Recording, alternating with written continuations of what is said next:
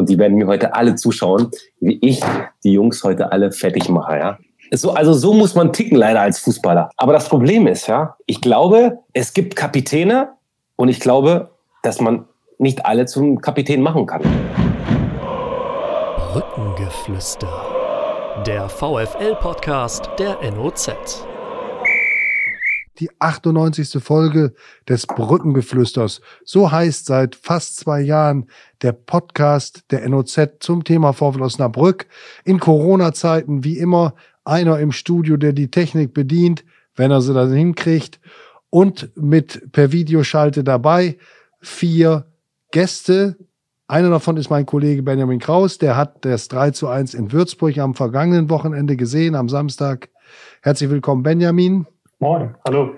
Und dann haben wir drei Spieler, und das ist das Thema des Podcasts, die mit dem VfL zu ganz unterschiedlichen Zeiten Abstiegskämpfe erfolgreich bestanden haben. Also man könnte als Überschrift über unseren Podcast äh, setzen, wie schafft man ein Happy End im Abstiegskampf? Wie behält man die Nerven? Was muss man tun, um zum richtigen Zeitpunkt da zu sein? Ich fange jetzt bei dem Ältesten an. Der hat auch schon eine ganz gewaltige Fortbildung hinter sich, vier Stunden am Video. Christian Neidhardt, erfolgreicher Trainer des SC Rot-Weiß Essen. Im DFB-Pokal hat er für Furore gesorgt mit seiner Mannschaft. Und jetzt hat er noch eine gute Aufstiegschance in die dritte Liga. Herzlich willkommen, Christian. Ja, hallo. Grüße in die Runde. Danke. Und dann haben wir hier einen, der in Osnabrück zweimal unter Vertrag genommen worden ist und ähm, seine Karriere hier leider, leider etwas zu früh beendet hat. Ich hätte ihn gern noch weiter spielen sehen, weiter mit ihm zu tun gehabt. Er war einer von den ganz angenehmen und sehr tiefsinnigen Gesprächspartner. Paul Tomic ist aus München zugeschaltet. Hallo Paul. Einen wunderschönen guten Tag an alle. Und der Jüngste in der Runde, der natürlich als erster hier in der Videoschalte war, weil technische Hürden gibt es für einen Mann wie Sven Köhler nicht, ist einer der Spieler, die in der vergangenen Saison mitgeholfen haben, gerade auch in der entscheidenden Phase, den Klassenerhalt äh, zu schaffen mit Trainer Daniel Thune. Jetzt spielt er in Ferl, hat eine sehr gute Rückrunde gespielt, ist ausgeliehen vom VfL. Leider ist er im Moment verletzt. Herzlich willkommen, Sven. Sag uns kurz, was hast du für eine Verletzung und wie geht's eigentlich bei dir weiter in der neuen Saison? Ja, guten Abend erstmal zusammen. Ähm, ich habe mich äh, letzte Woche Dienstag beim Spiel gegen Dresden, da bin ich auf meine Hand gefallen. Ja, da ist mein Daumen ein bisschen zu weit nach außen geknickt, da habe ich mir ein Band gerissen.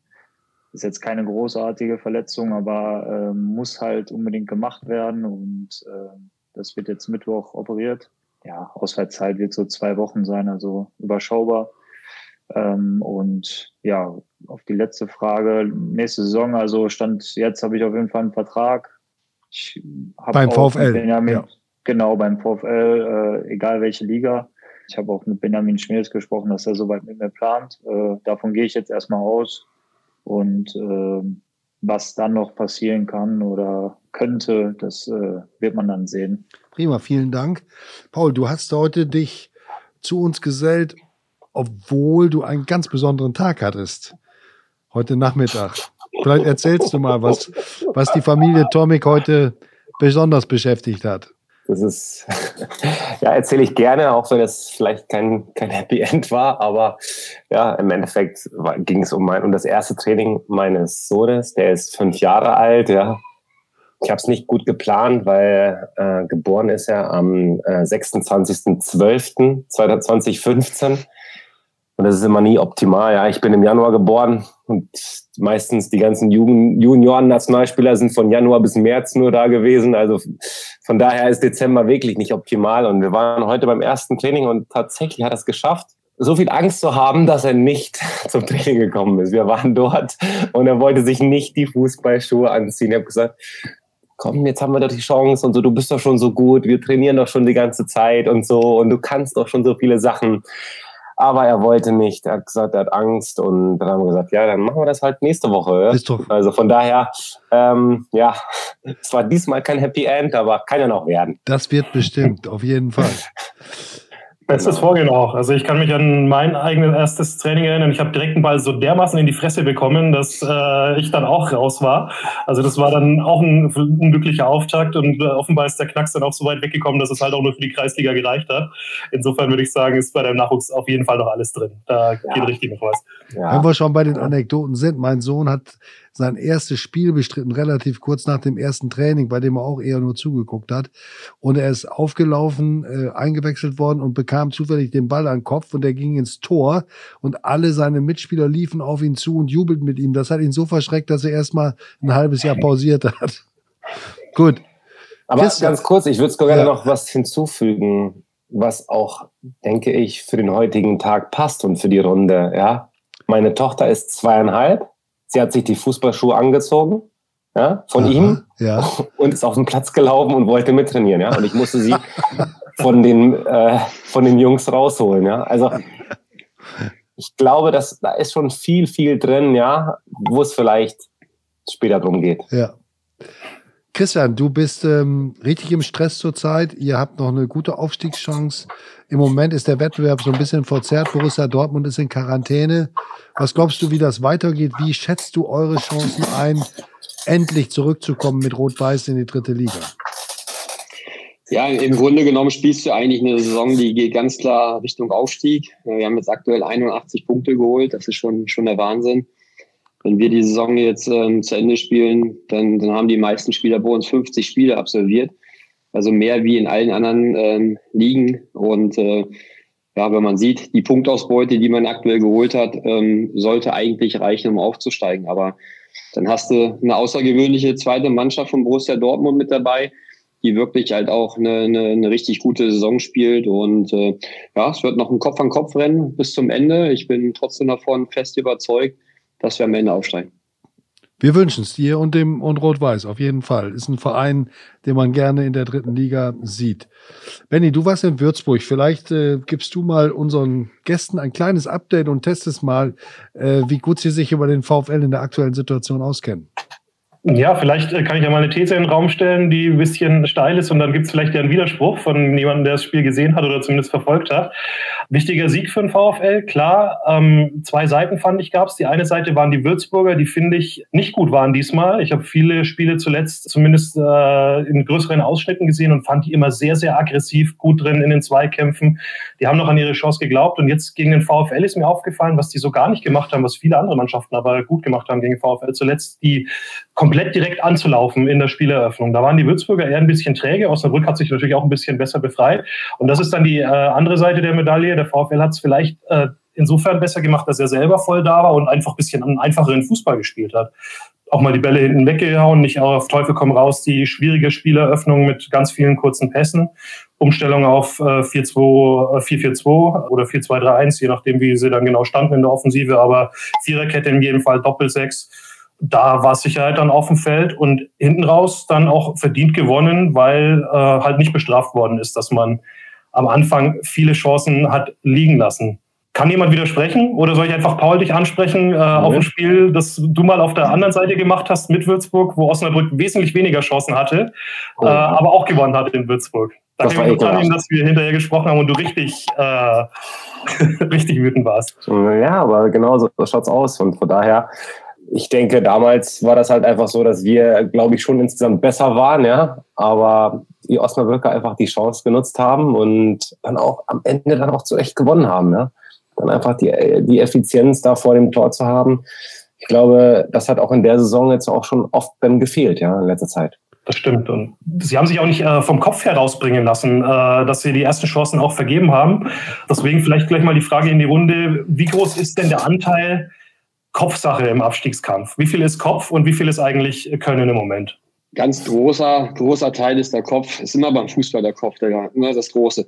Wenn du, wenn du siehst, äh, was du gerade sagtest, ähm, von hinten durchkombinieren, bis du vorne ein Tor schießt, du bist aktuell nicht in der Situation, dass du das kannst. Und wahrscheinlich hast du auch nicht dieses Selbstvertrauen. Und ähm, deswegen ist es meistens auch ein gutes Mittel, einfach zu Toren kommen. Und ähm, du hast es ja gerade gesagt, ich habe das Spiel aktuell nicht gesehen. ähm, dass man aber aktiv ist im Spiel. Und wenn man auch dann aktiv im Spiel ist, dann macht man sich auch weniger Gedanken, wie der Ball von A nach B kommt, sondern man läuft früher an, man ist schon in der Zone, wo man auch mit einer Balleroberung dann auch äh, mit ein, zwei kurzen Bällen schnell zum Tor kommen kann. Und äh, ich glaube, man sollte schon einfach bleiben und vor allen Dingen ist es dann halt auch in so einer Phase, wo, wo spielerische Aspekte dann in ein Spiel reinkommen von ganz alleine, wenn man seine Basics erstmal abruft. Ne? Das ist dann halt auch Zweikampfverhalten, Mentalität, Laufbereitschaft. Ne? Die Sachen, die wir alle kennen, um die man braucht, um Spiele zu gewinnen. Und äh, das, das hat in den Spielen davor deutlich gefehlt. Sven, würde, vielleicht mal, auch, ja, bitte. Äh, ich würde auch noch was zu sagen, also zu dem Kopf. Ich finde, das Spiel am Sonntag, ich habe es mir angeschaut, das hat, äh, oder Samstag war es, glaube ich, ähm, das hat, finde ich, vieles wiedergespiegelt, weil ähm, du hast im Spiel verschiedene Phasen gehabt, äh, fand ich. Äh, so äh, am Anfang diese Phase mit klar spielen, vorne ein bisschen weiter draufgehen. Also für mich auch ein entscheidender Punkt war, dass äh, auf Viererkette gestellt wurde. Äh, ich hatte die Spieler vorgesehen, das war für mich, ja, ich, also ich, für mich war das ganz klar, dass äh, irgendwann mal jetzt auf Viererkette umgestellt werden muss. Das äh, ist dann zum Glück jetzt auch passiert.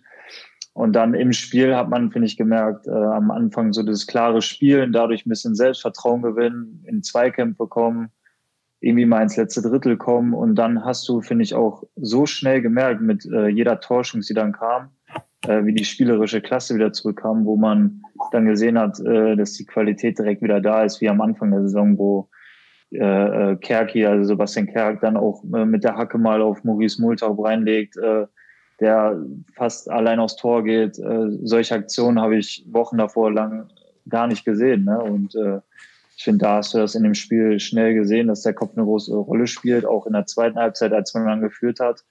Da finde ich, äh, waren es die schwächsten 10, 15 Minuten, wo Würzburg da äh, am Drücker war. Da, find, da ich, hat man dann auch wieder gemerkt, dass der Kopf so eine große Rolle spielt, weil äh, Osnabrück auf einmal was zu verlieren hatte. Also die Führung war da, das Spiel muss unbedingt gewonnen werden und auf einmal merkst du, boah, wir haben, wir haben was zu verlieren gerade und da finde ich, merkst du in dem Spiel, hat man es äh, extrem gemerkt, was das für eine große Rolle hat. Ich will mal zurückgehen in eine alte Saison. Paul Tomek ist beim VfL äh, gekommen nach dem Aufstieg mit Pele Wollitz 2007. Ist richtig, Paul? Ja. Und das war eine Saison, die geprägt war von einer sehr guten Hinrunde mit einigen spektakulären Siegen, unter anderem gegen den ersten FC Köln mit Christoph Daum.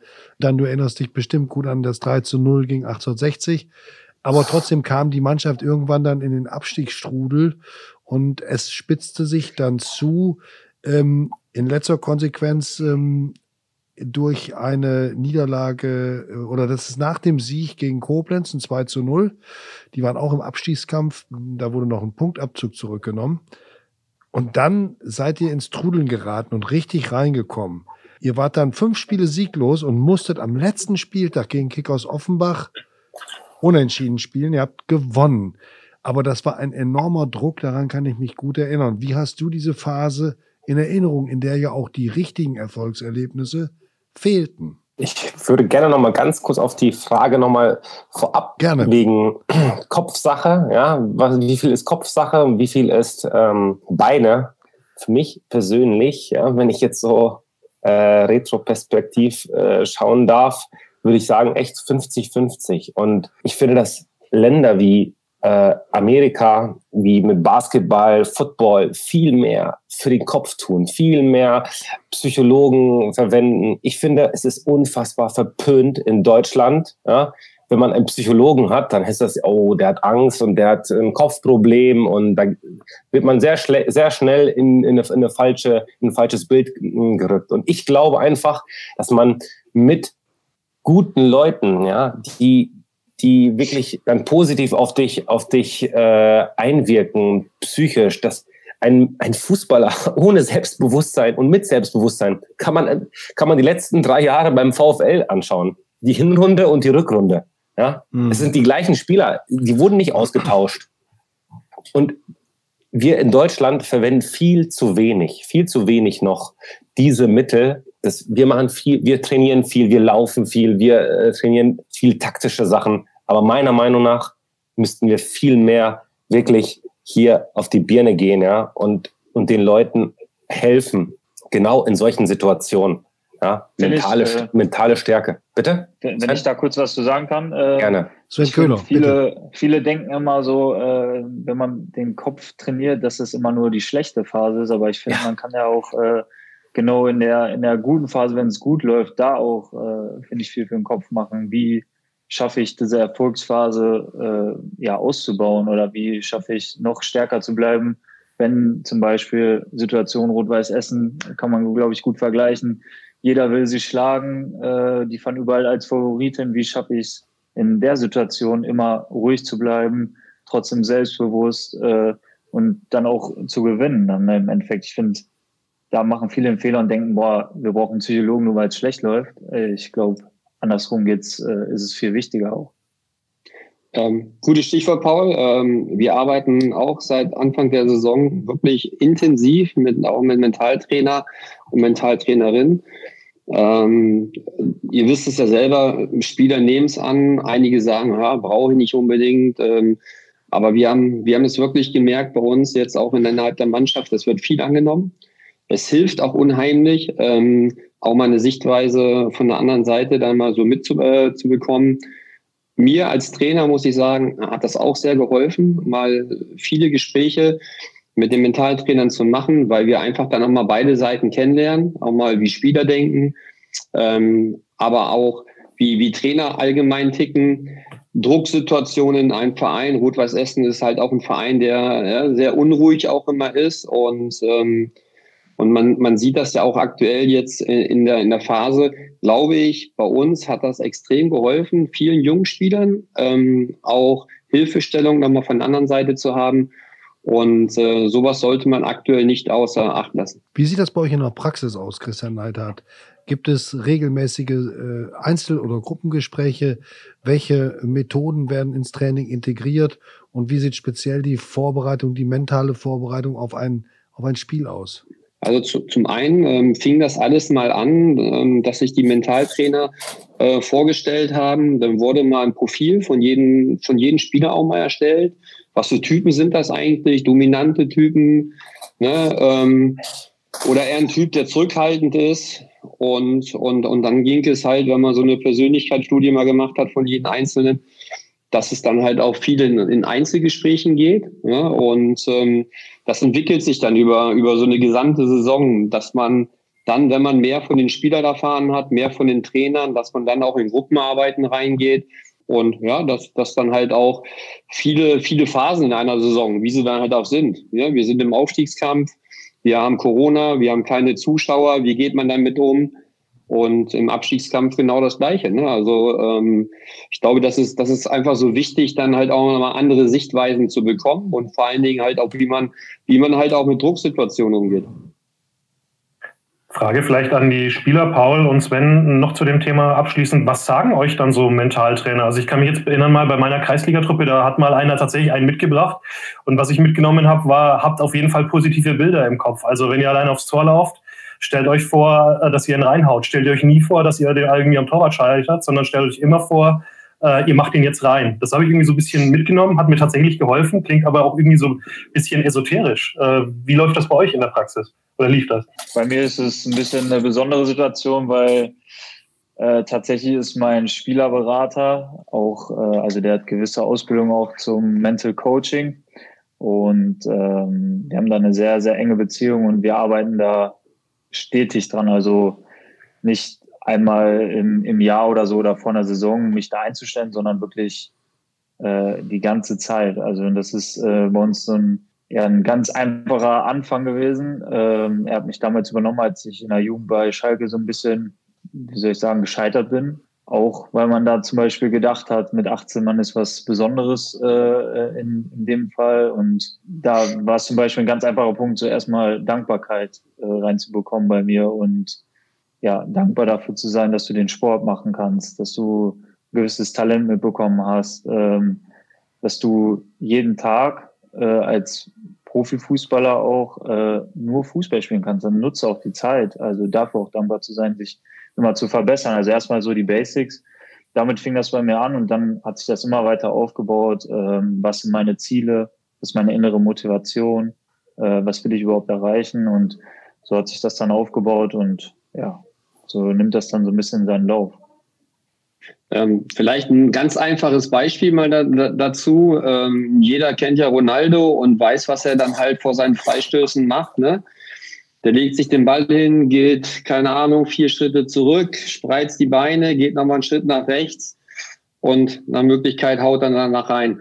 Das ist ein Ablauf, den du im Kopf trainierst, wo du sagst, okay, das Foul ist gerade passiert und jetzt ist mein Ablauf, ne, den Ball zu nehmen, sich von nichts außer Ruhe bringen zu lassen. Ich lege den Ball hin, gehe halt meine Schritte und so gehst du den Ablauf von A bis Z einmal komplett durch und, und du weißt, ich bin dann in meinem Ablauf sicher und, und habe so eine klare Vorgehensweise in diesen Ablauf. Ne? Jeder weiß ja manchmal Stresssituationen, auch beim Elfmeter, ne? kommen Spieler dazwischen, die wollen dich aus der Ruhe bringen. Und das dient dafür, dass man sich dann halt in gewissen Situationen im Spiel auf, auf Sachen konzentrieren kann. Das ist aber auch nur ein Beispiel, zum Beispiel so ein Freistoß. Da gibt es dann halt auch noch tausend andere Möglichkeiten. Paul Tomek. Ähm, bei mir, genau, bei mir, ich habe viel mit Visualisierung gearbeitet. Ja? Ähm, Visualisierung einfach, dass man gewisse Abläufe die man einfach auch gut kann oder vielleicht auch mal nicht so gut kann und dann aber auch dann ins Positive umwandelt, dass man sich genau diese Aktionen, wenn man zum Beispiel auf der rechten Seite ist und wie man dann vorbeigeht an einem Spieler, ja, dass man sich genau diese Situation immer und immer wieder anschaut von sich selbst und aber auch von anderen Spielern und dass man dann immer wieder die Situation halt auch durchgeht, ja, und dann auch ein gutes Gefühl dadurch bekommt, ja. Und Visualisierung und auch, und auch diese mentale äh, Kraft zu sagen, ja, wir spielen heute vor 30.000, ja, vor oder, oder vor 50 oder vor 70.000, ja, das ist auch schon vorgekommen. Und klar, viele Spieler sagen dann auch, ja, heute, ja, hoffentlich mache ich keinen Fehler, ja. Mhm. Nur wenn man das, wenn man es schon so anfängt, da ist man, dann ist man schon verloren, ja, dann ist man leider schon verloren. Da muss man rausgehen und sagen, hey, ich habe heute die Chance, vor 70.000 Leuten zu spielen. Und die werden mir heute alle zuschauen, wie ich die Jungs heute alle fertig mache. Ja? So, also so muss man ticken leider als Fußballer. Und wenn man das, aber das Problem ist, ja, das ist wie, ich will jetzt nicht sagen wie mit meinem Sohn, wie mit meiner Tochter, ja, aber du kannst, ich glaube, dass du ein Lamm nicht komplett zum Wolf machen kannst. Ja? Und ich glaube, es gibt Kapitäne und ich glaube, dass man nicht alle zum Kapitän machen kann. Ja? Das, ist, das ist ganz, ganz wichtig. Und ich glaube, dass man immer noch einiges rausholen kann. Das ist das, was ich versuche ja auch jetzt zu sagen, dass man einfach viel mehr daran arbeiten kann. Aber es gibt einfach Typen, äh, die sind Kapitäne, die sind dafür geboren und die sind genau, das sind sich so Leute und manche, ey, die kriegst du nie zum Kapitän, auch wenn du denen die, die Binde gibst, ja, aber dann läuft er äh, halb schief, ja. Und so ist das leider. Ähm, und von daher, also wie gesagt, ich habe viel mit äh, Visualisierung, mit, mit positiven äh, Momenten gearbeitet, um da sich selbst ja, besser zu machen, als man vielleicht in diesem dieser Moment auch ist. Ja. Aber indem, dass man oft mit sich positiv redet, glaubt man das irgendwann mal. Ja? Nur wenn man in diesen negativen Strudel kommt, dass man sich immer, immer, ach, das habe ich falsch gemacht und das kann ich auch nicht und ach, die Flanke habe ich schon wieder daneben gesetzt. Wenn man damit anfängt, das ist das, das, ist das Schlimmste meiner Meinung nach. Ja? Mhm. Da kommt man nicht mehr raus aus dem Strudel. Also ich sage wirklich sehr, sehr, sehr gut mit sich selbst umgehen. Das ist ganz, ganz wichtig. Christian, zu der Zeit, als du gespielt hast, waren Psychologen überhaupt nicht vorhanden, glaube ich. Da hattet ihr einen Cheftrainer und einen Co-Trainer und einen Masseur und das war's. Trotzdem hat natürlich auch damals, haben sich gewisse Wirkungen entfaltet und wenn ich jetzt daran denke, was Daniel Thun äh, in der letzten Saison zusammen mit dem Teampsychologen Manfred Glüsenkamp und mit dem Co. Merlin Polzin an Motivations ähm, ja, mit Tricks ist das falsche Wort, mit Motivationssituationen angestellt hat und ausgelöst hat, dann erinnert mich das so ein bisschen an euren Abstiegskampf, der am letzten Spieltag ähm, gegen Schalke 04 ein Happy End fand. Da hatte nämlich von einem Bundesliga erfahrenen Trainer Star, Rolf Schafstall, der entlassen worden war, ein, ein Ehrenamtlicher, ein Hobbytrainer, ein Jugendtrainer übernommen, Friedel Hoppe. Und er hat als erstes Mal eine Tabelle eingeführt, in der es nur um die Spieltage ging, die noch vor euch lagen. Also der hat aus dem letzten Kampf um den äh, ähm, vorletzten Platz hat er einen Kampf um die Meisterschaft und die Abstiegsmeisterschaft gemacht. Gab noch so ein paar andere Sachen. Er hat das Wort Abstieg verboten. Wer das Wort Abstieg in der Kabine oder sonst wo sagte, der musste äh, was reinzahlen. Kannst du dich an solche Dinge erinnern? Und hat das damals gewirkt? Ja, ich kann mich sehr gut dran erinnern, ähm, weil das Beispiel kam halt im letzten Jahr auf mit Lukas Twaschenjok, wo er in Jena war und äh, den Abstieg verhindert hat und genau diese Tabelle eingeführt hat. Und ähm, ja, da wurde das so ein bisschen gehypt. Dann habe ich gesagt, ja, das hat Friedel Hoppe dann schon, weiß ich, war das 89, ja. äh, gemacht. Und äh, ich kann mich sehr gut dran erinnern. Das war echt ein super Mittel, weil wir einfach auf die Tabelle geguckt haben. Wir haben unsere eigene Tabelle gemacht. Ne? Und, ja. äh, und unser Champions League Platz war dann auf einmal der, der erste Nicht-Abstiegsplatz. Und ähm, da, also da haben wir echt gute Erfahrungen mitgemacht. Aber wo du gerade auch nochmal sagtest, Motivationsvideos und und und. Ähm, ich glaube, wenn man Jungs in unserem Job ja, Woche für Woche motivieren muss, dann ist irgendwas auch verkehrt. Dann sollten die sich irgendwie was anderes suchen oder einen anderen Job machen.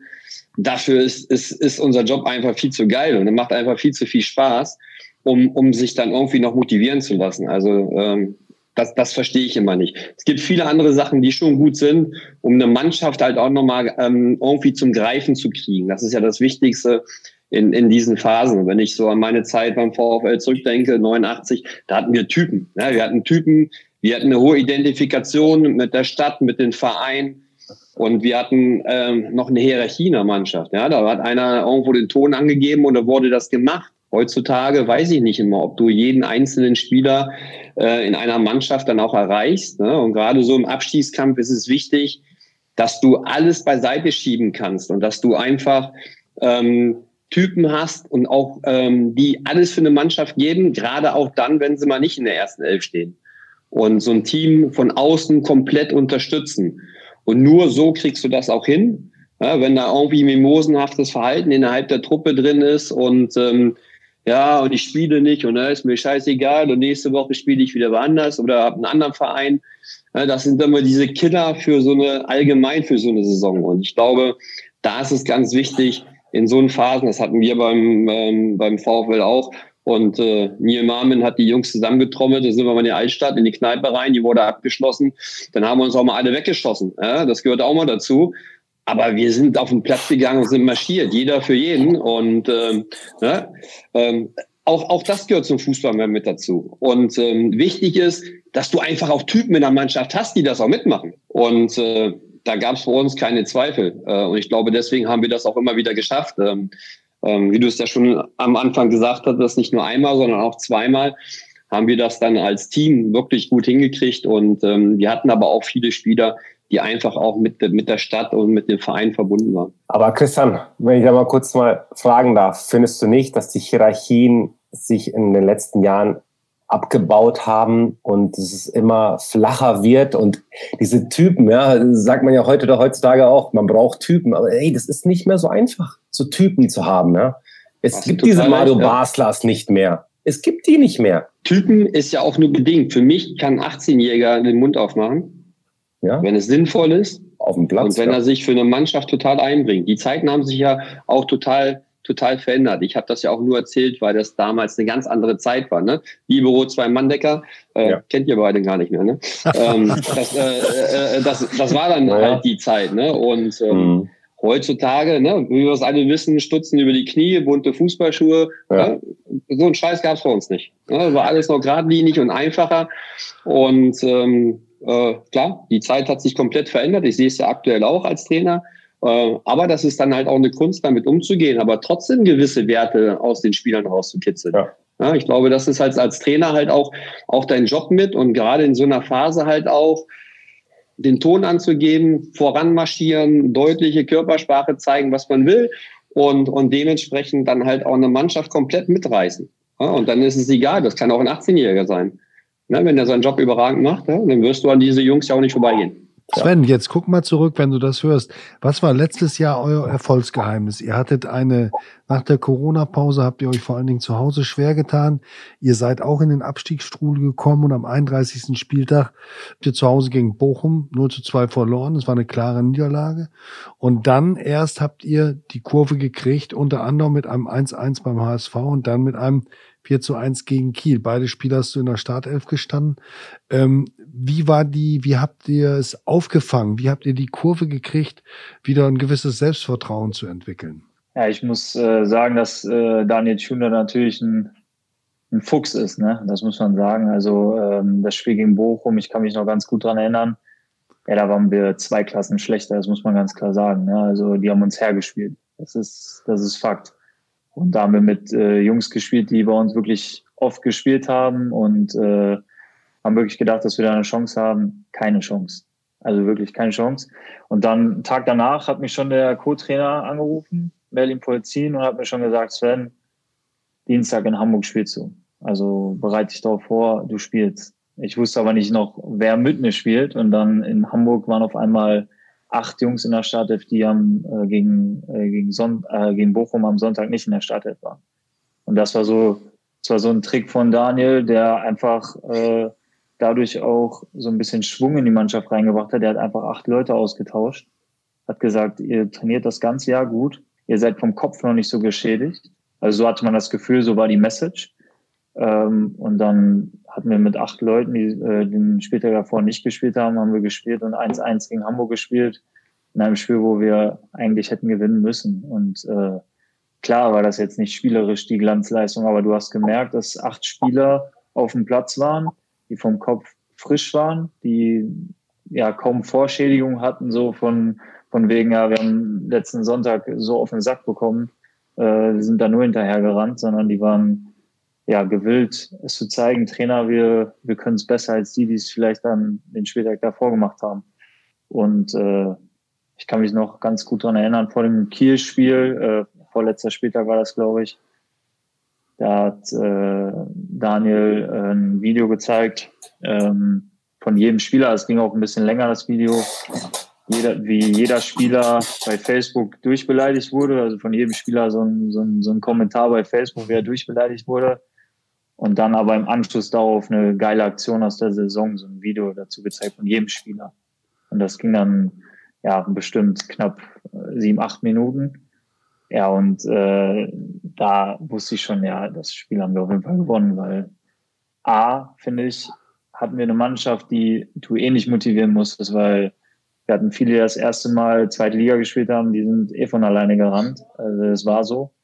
Und ich finde, wenn du so eine Mannschaft hast und dann on top nochmal an gewissen Momenten so eine Motivationsspitze setzt, wie mit dem Video dann. Ich finde, das ist die perfekte Mischung, weil das darfst du, das Thema hattet ihr ja eben auch, ich finde, das darfst du nicht zu oft machen, ne? weil das reibt irgendwann enorm ab. Wenn du jede Woche da mit einem Video kommst, dann, äh, ja, dann sitzen die Spieler irgendwann da und denken sich, ja, gut, heute ist es wieder so weit, äh, schon wieder ein Video. Aber in dem Fall war es wirklich so ein, äh, ja, eine Seltenheit, und äh, da hat es voll geklappt, ne, muss ich sagen. Da war mir schon klar, dass wir das Spiel gewinnen.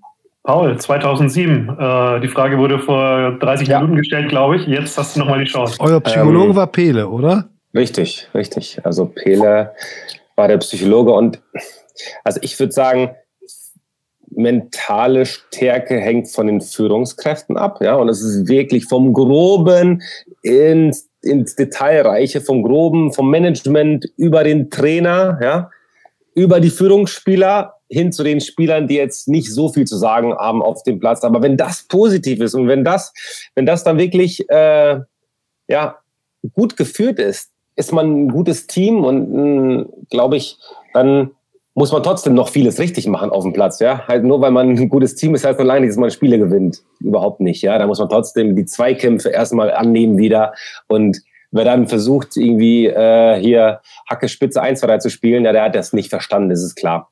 Aber ich glaube schon, dass wir einfach, ähm, ja, von oben bis nach unten einfach ein gutes Team hatten, ja, mit Führungsspielern wie auch Reichenberger, auch wie Zichon in der Saison. Ja, der war ganz wichtig, die waren ganz wichtig für uns. Ein Heidrich ein Surmann, hatten wir schon ähm, Leute, die dann auch wirklich vorangegangen sind, ja. Und dann natürlich auch mit Jüngeren dazu, die dann alles rausgehauen haben, wie ein David Hennings etc. Und am Ende ist es gut gegangen und ich und ich fand einfach, dass der Pele da, ja, uns da wirklich immer, immer und immer wieder da auch positiv äh, eingeredet hat, ja.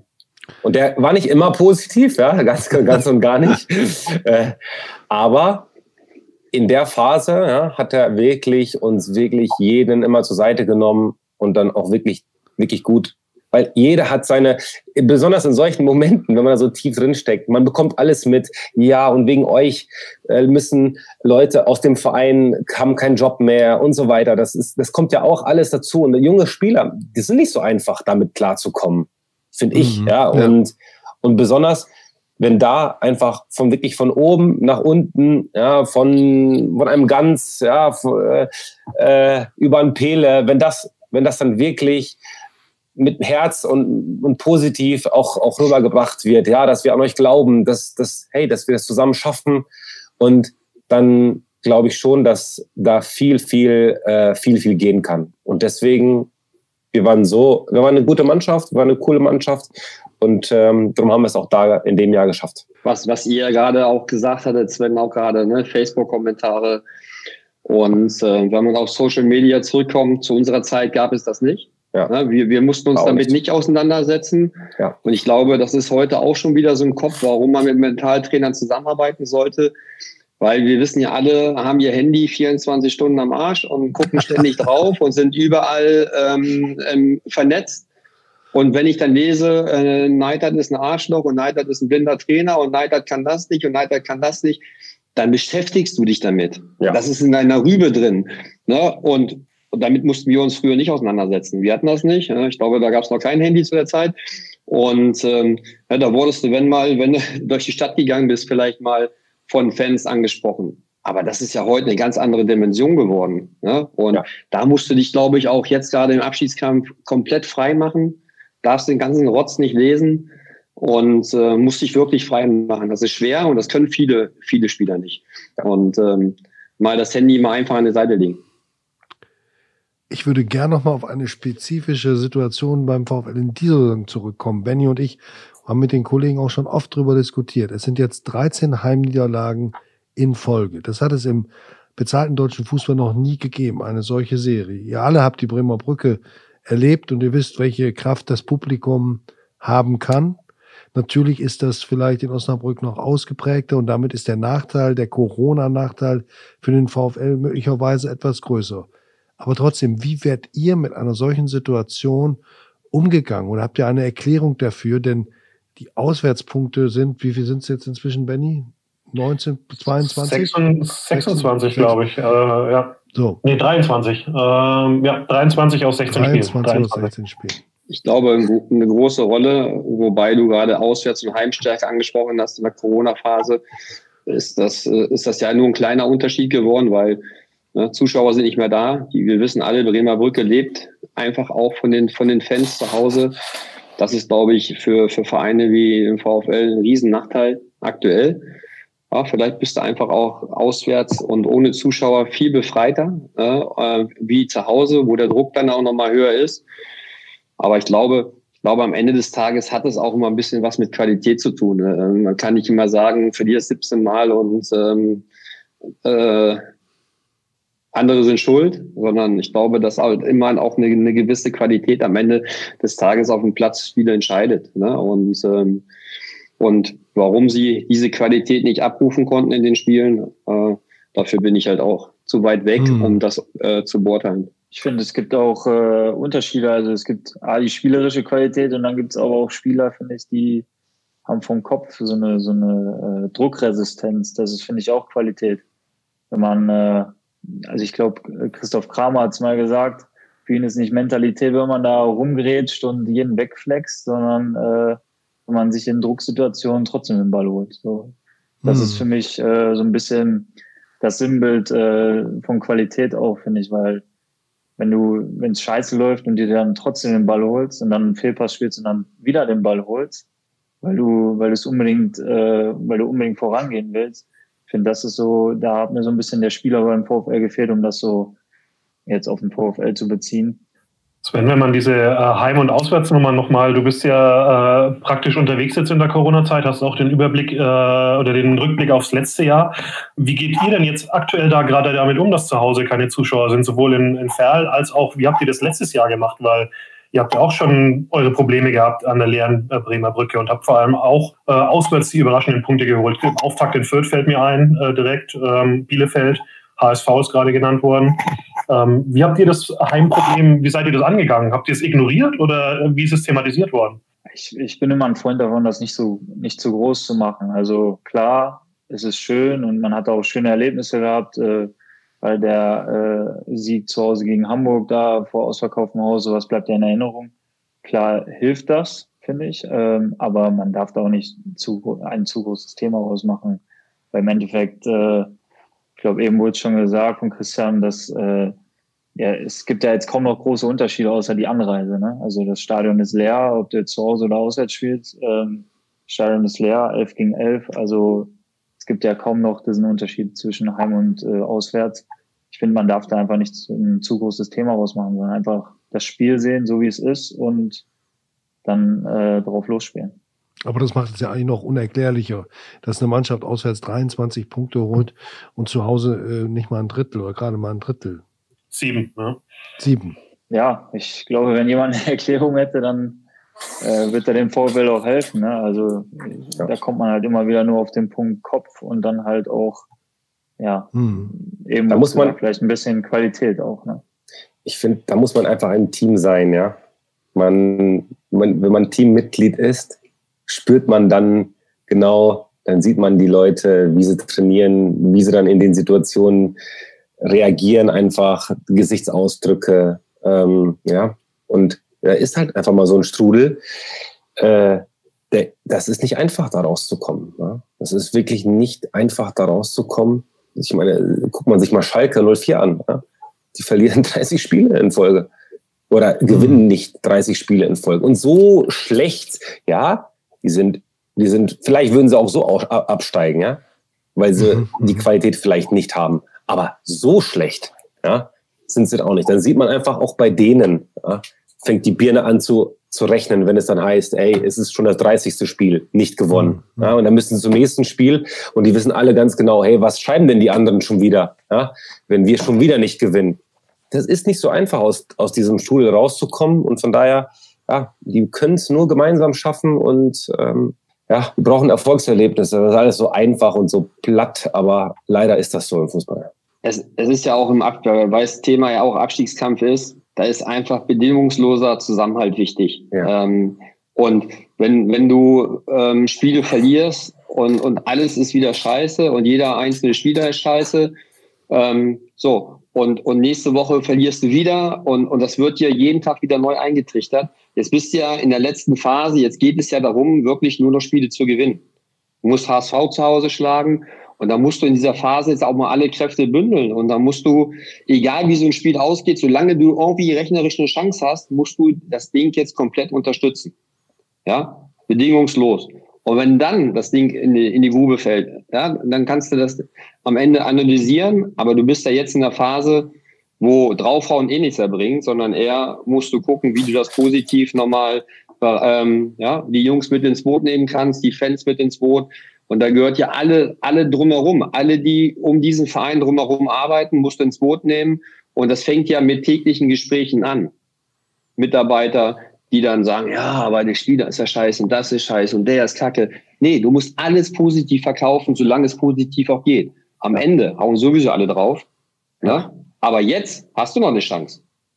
Und solange du die Chance hast, musst du auch dieses Positive erstmal jetzt komplett mitnehmen und dich von allen negativen Einflüssen erstmal freimachen. Jeder Spieler ist auch so klein mit Hut, ja, so klein mit Hut. Ich zeige es jetzt nur, ja, für die Leute, die es natürlich hören, sehen es nicht. Aber von daher, hey, die haben sowieso so viele Probleme mit sich selbst. Es ist so wichtig, die noch zu unterstützen und alles, was man genauso wie der Christian gesagt hat, ja, Jetzt muss man alles mobilisieren. Und es gibt nichts Schöneres als Siege. Und von daher, von daher mit Würzburg war das doch toll. Jetzt haben die mal wieder, hey, die wissen mal wieder, wie es ist zu gewinnen. Und was Besseres gibt es doch nicht für die nächsten zwei Spiele. Ja? Ich finde auch, so ein Spiel kann ja schon viel auslösen. Also da habe ich auch extreme Hoffnung jetzt nach dem ja. Sieg. Also ich hatte auch Hoffnung nach dem Karlsruhe-Spiel, muss ich sagen. Das ist mir genauso äh, gegangen. Ich war in Karlsruhe ja. und habe wirklich ja. geglaubt, dass die Maßnahmen von Markus Feldhoff gegriffen haben, dass er eine Achse gefunden hat und dass die Bissigkeit, Spritzigkeit wieder da war.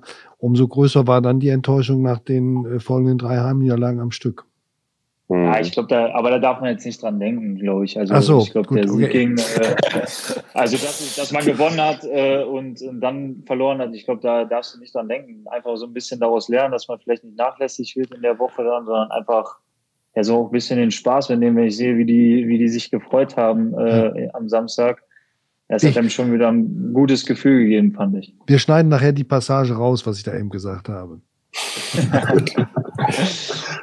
wir, wir wollen ja auch positiv denken. Und wie gesagt, als ich diese, diese kleine Zeitreise unternommen habe an die, an die äh, Klassenerhalts, an die Happy Ends, Christian, der will das gar nicht erzählen, entweder hat er das vergessen oder er ist zu bescheiden, aber der hat ja mit seinen Toren gegen Jens Lehmann oder auch in Mainz im Jahr zuvor äh, oder erst recht bei Fortuna Köln mit dazu beigetragen, dass ihr drin geblieben seid. Du warst ein, du warst ein Iceman, so ein kleiner. Du hast dich nicht gepackt, ne?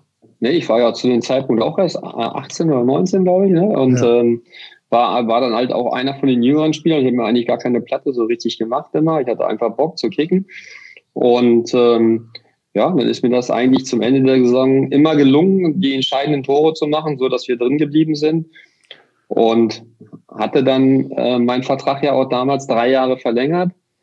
Und ich glaube, Rolf Rünte war dann Trainer, dann irgendwie, oder der war dann Neutrainer. Meiner Zeit war ja irgendwie quartalsweise immer neuer Trainer da. hat sich relativ äh, oft verändert.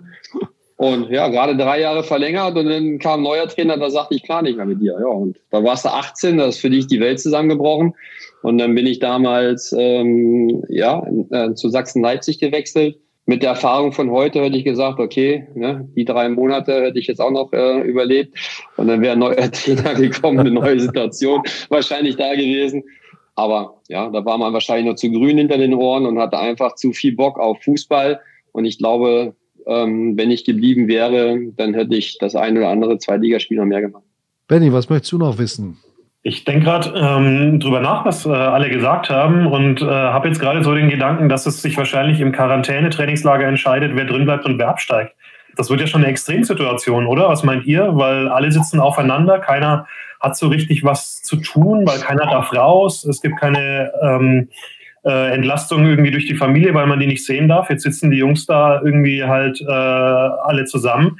Man muss ja darauf achten, dass da kein Lagerkoller aufkommt und im Gegenteil eben diese positive Energie, die äh, betont worden ist jetzt gerade von allen von euch, dieser Zusammenhalt. Das muss ja total gepflegt werden jetzt eigentlich sogar fast schon in jeder Minute, wo man da zusammen ist, oder? Was meint ihr? Also die Erfahrung mit äh, Quarantänehotel hatten wir im letzten Jahr in der, in der dritten Liga ja auch. Also das wird dir nicht langweilig. Du hast so viele Sachen, gerade jetzt im Endsport, wo du eine Mannschaft nochmal greifen kannst. Ähm, Sven hat es ja auch gerade nochmal erzählt, Daniel hatte den einen oder anderen Trick dabei, wie er eine Mannschaft wieder ins Boot holt, wie er, wie er motivierend einwirken kann. Ähm, und da gibt es ja viele, viele Sachen, die man machen kann, ob es dann Videobotschaften mal sind aus dem Fanlager, die der Mannschaft äh, Mut zusprechen, das in, in Sitzungen mal mit reinzunehmen, reinzupacken und, und ähm, ja, weg vom Fußball mal andere Sachen äh, auch zu machen in diesen äh, 14 Tagen. Also ich glaube, da wird es dir nicht langweilig. Äh, normalerweise hast du da als Trainerteam genug Anhaltspunkte, gerade auf die Spiele erstmal bezogen, aber auch drumherum so ein bisschen den Druck von der Mannschaft wegzunehmen, weil erstmal ist es sogar positiv, dass du zusammen bist, weil Du weißt, jeder bereitet sich erstmal optimal vor. Die Jungs sind äh, komplett versorgt von der Ernährung her, mit, mit, mit allem drum und dran. Ne, du weißt, was die Jungs machen in den 14 Tagen und das ist wichtig. Und die Gefahr ist einfach auch nicht da, dass dann irgendwie sich nochmal jemand anstecken kann oder irgendwie was. Die Gefahr ist ja, ist ja trotzdem weiterhin immer wieder groß. Und von, von daher ist das, glaube ich, jetzt im Abstiegskampf nochmal eine richtig gute Geschichte. Und ich glaube, das musste er positiv sehen wie negativ. Paul, wie meinst du, kannst du dir das vorstellen? In dieser Phase der Saison anderthalb Wochen mit Relegation werden es dann sogar, Benny, glaube ich, zweieinhalb Wochen sein, die man dann wirklich fast rund um die Uhr zusammen ist. Ich bin ehrlich, also ich habe diese Situation noch nicht so gehabt, ja, außer wenn man Trainingslager oder sowas hat, dann ist man halt mal länger zusammen. Ja, aber im Trainingslager hat man auch genug zu tun, ja, ob man jetzt trainiert oder ob man sich äh, gewisse Spielsituationen dann wieder anschaut. Man telefoniert doch trotzdem mit der Familie. Also man hat genug auch, dass man sich irgendwie auch ablenken kann und so. Ne? Also das, das glaube ich, das glaube ich ist schon gut, dass man dann nochmal noch mal zusammenreift. Ja? Das sollen sich dann irgendwie vielleicht mal ein Video aus Mallorca anschauen, dass sie alle wieder zusammen am Strand da liegen. Ja, wenn irgendwann mal alles, ich bin jetzt kein Fan von Malle hier saufen, ja, aber grundsätzlich, dass man sich so ein bisschen eine Vision hat zusammen, dass man alle zusammen wieder äh, auf Mallorca sitzt ähm, und äh, zufrieden den Nichtabstieg feiert. Ja, das wäre doch toll. Das wäre doch toll. Und ich glaube, da äh, wird der Fälle genug Möglichkeiten haben, äh, die Jungs dann wieder zu motivieren und äh, anzupeitschen. Nicht zu motivieren, aber zumindest ähm, mitzunehmen. Ja, und wenn ich dich so höre, dann muss ich sagen, deine Zukunft, die liegt vielleicht im Mentaltrainerbereich. Du kannst einen ja Keine richtig Ahnung, backen. weiß nicht. Ich muss sagen, ich bin unfassbar zufrieden bei BMW, ja, im Finanzcontrolling. äh, aber ich weiß nicht, was das Leben einem äh, bieten wird. Ja, ich bin, muss ich sagen, wenn ich das jetzt wieder so höre, bin ich auch ehrlich zu euch. Ich bin froh, nicht in der Situation zu sein. Ja. Ja. Weil das Mhm. ist einfach Stress. Ja, das ist einfach Stress. Damit muss man sich auseinandersetzen und umgehen können. Ja. Hm. Ein Außenstehender kann das mein nicht. Job, kann das mein nicht Job schaut anders aus, ja, sage ich Mhm. euch. Ja, ich äh, ich werde nicht rausgeschmissen danach. Ich habe einen fixen Dings. Also von daher, ich habe es geliebt, Fußball zu spielen. Das war eine ganz andere Zeit, ja. Aber es, es sind, es ist nicht immer nur alles schön und positiv, ja. Nee, aber Fußball kann immer, ähm, ja, alles, was heute scheiße ist, kann morgen relativ schnell auch wieder gut sein. im Das ist Fußball. das das, ist das Schöne, ist ja. Ja. auch das Schöne daran.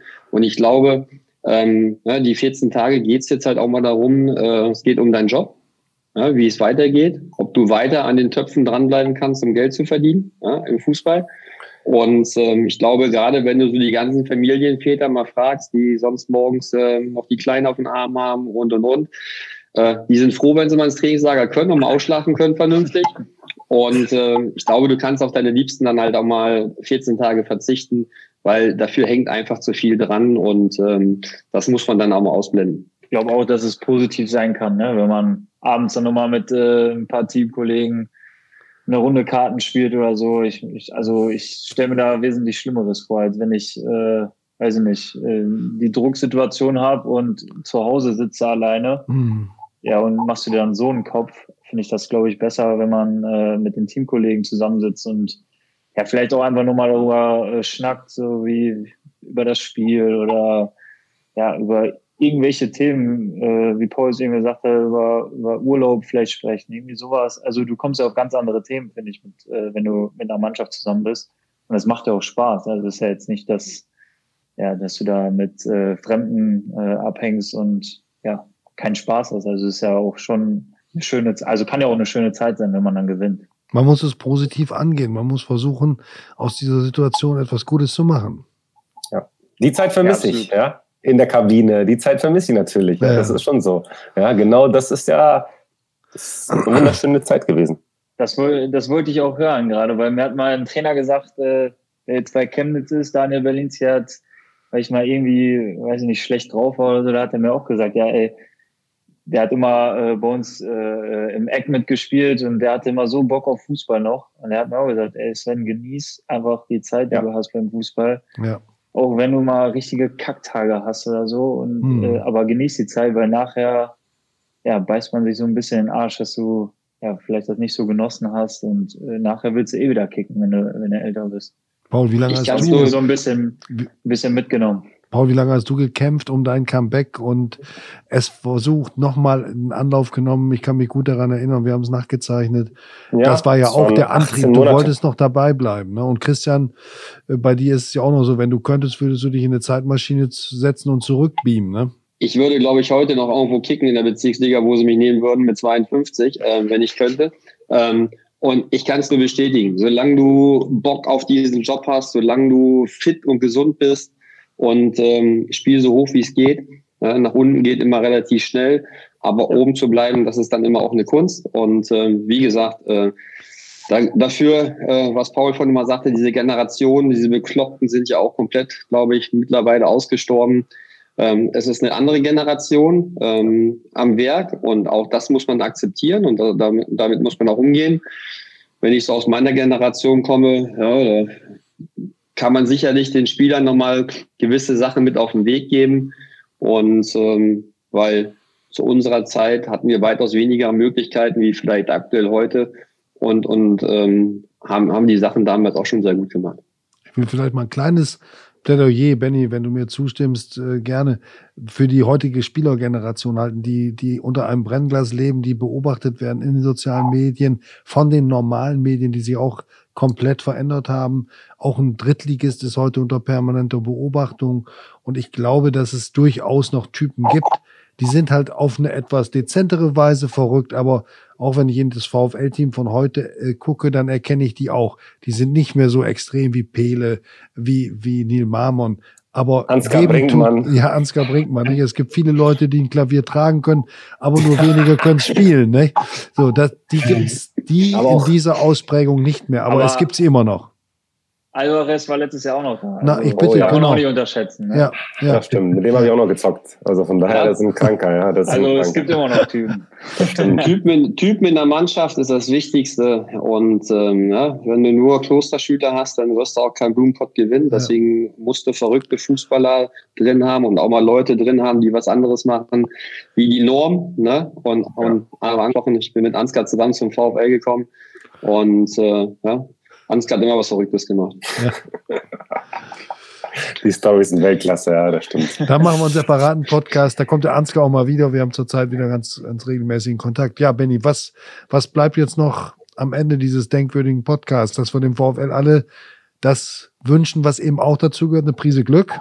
Genau dass sie diese, genau diese positive äh, Energie so entfalten können, die ihr jetzt gerade beschrieben habt. Also ich habe jetzt euch selbst als äh, Kreisligaspieler nur zugehört und habe jetzt echt auch wieder Bock, wenn es äh, wieder rauswärts geht, einfach in der Kabine zu hocken und mit den Jungs Blödsinn zu reden. Die äh, ein, zwei Jahre, die ich meinen alten Kadaver da noch über die Kreisligafelder tragen kann, die nehme ich auf jeden Fall auch noch mit. Insofern freuen wir uns einfach auf die gute Zeit, die vor uns liegt, wenn es dann dafür sogar auch noch reicht, dass der VfL drin bleibt. Ja, was Besseres kann es ja gar nicht geben. Das sind ja nun drei, die es geschafft haben, die es gezeigt haben, wie es geht. Sven Köhler im letzten Jahr, der aus dem Nichts wieder in die Startelf kam und ganz entscheidenden Anteil am Klassenerhalt hatte. Paul Tomic 2007, 8. Pele hat damals gesagt, 150.000 Osnabrücker sind im Stadion. Es ging natürlich nur weiß gar nicht, äh, damals war ja noch Baustelle sogar auf der, auf ja. der Nordtribüne. Er wollte aber damit sagen, die ganze Region steht hinter euch. Das waren so seine Sprüche. Das habt ihr gebogen mit dem 3-0 gegen Offenbach und Christian gleich zweimal hintereinander. Dazu kam dann noch das Jahr danach, als Pele Wollitz den Freistoß gegen Meppen. Aber jetzt verlieren wir uns in der Historie. Aber es sind die Beispiele, die wir geben wollten dafür, dass eine Mannschaft, die schon fast abgeschrieben ist, oder abgestiegen scheint, dass die nochmal zurückkommen kann. Das wünschen wir dem VfL. Ich bedanke mich bei Christian Neithardt, bei Paul Tomik und bei Sven Köhler für diesen Podcast, bei Benjamin Kraus natürlich erst recht und auch für die guten Beiträge. Es war wieder sehr interessant, hat viel Spaß gemacht. Herzlichen Dank in die Runde, bleibt gesund, bis bald. Danke auch. Alles Gute. Das gleiche euch. Ciao, ciao. Ciao, ciao. Ciao.